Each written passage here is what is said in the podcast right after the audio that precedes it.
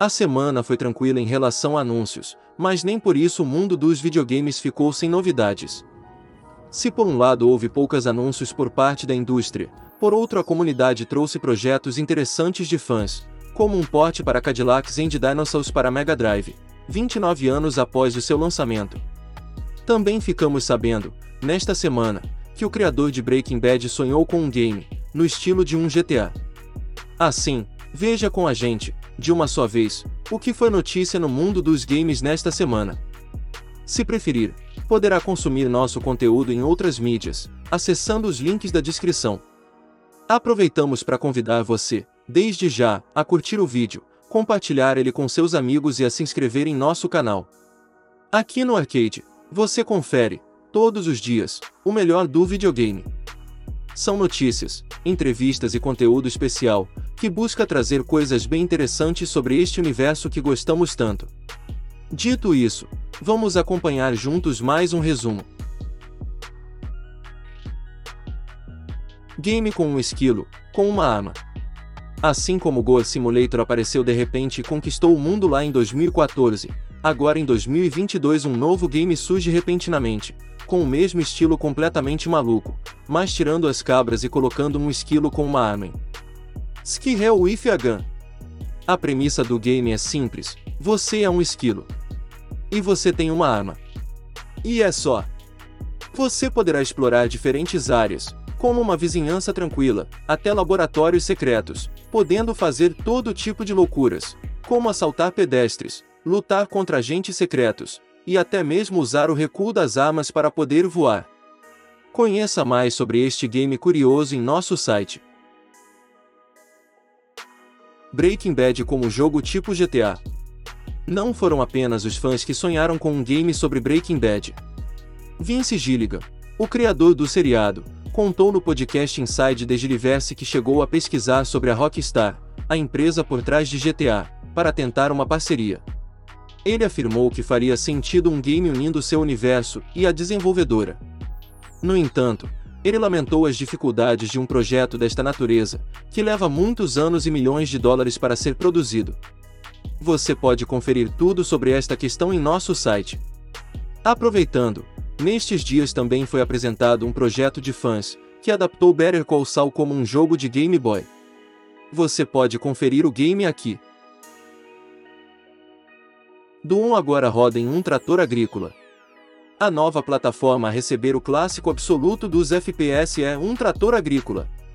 Esse feito foi realizado de uma maneira bem interessante. No último fim de semana rolou a DEFCON 2022 em Las Vegas, um evento anual dedicado a hackers focado em hackear computadores. E um dos participantes, conhecido pelo nome online Sick Codes, conseguiu fazer do on rodar no computador de um trator agrícola da John Deere. Veja o game em funcionamento em mais um curioso dispositivo em nosso site. Aproveite para conferir nosso catálogo de dispositivos malucos que rodam do ON. Resident Evil 4 ganha remake de fã para o PlayStation 1. O canal Biohazard Spain imaginou e desenvolveu um remake da aventura de Leon como se fosse um game do primeiro PlayStation. Foi disponibilizado um vídeo de 10 minutos, mostrando a parte inicial do game. Mas com câmera fixa e personagens modelados como nos games 32 bits, além das clássicas animações das portas se abrindo, que serviam tanto para dar um ar de mistério, como um truque para carregar a próxima sala do jogo. É possível ver a parte inicial, até o trajeto de Leon até o vilarejo. O final do vídeo conta com uma boss fight contra Bitores Mendes, o chefe de El em confronto que lembra muitos momentos com Mr. X em Resident Evil 2. Para deixar o jogo o mais PlayStation possível, seu criador também trouxe de volta o clássico menu de recursos e efeitos sonoros, como o som dos passos e dos tiros. Veja como o game ficou em nosso artigo. Cadillacs and Dinosaurs está, enfim, chegando para o Mega Drive. Após quase 30 anos de espera, enfim Cadillacs and Dinosaurs chegou aos consoles. O porte de Mega Drive, que é um projeto de fã, foi encabeçado por Nemesis Games, que já subiu alguns vídeos com o andamento do desenvolvimento em seu canal no YouTube. O jogo recebeu o nome abrasileirado de Cadillac Dinossauro, como muita gente chamava o game nos fliperamas na época, e conta com quase tudo do jogo original. Os quatro personagens estão disponíveis, assim como os inimigos e até a famosa cena de continue. As óbvias limitações gráficas também estão presentes, o que dão ainda mais um ar de nostalgia, por nos fazer imaginar como seria se o game fosse, de fato, lançado nos anos 90. É possível ver várias fases do game, o que mostra que o game pode ser mais um que vai chegar no já rico universo de jogos não oficiais lançados para o Mega Drive nos últimos anos. O vídeo mais recente pode ser conferido em nosso site. Gostou das novidades? Qual chamou mais a sua atenção? Conta pra gente, nos comentários.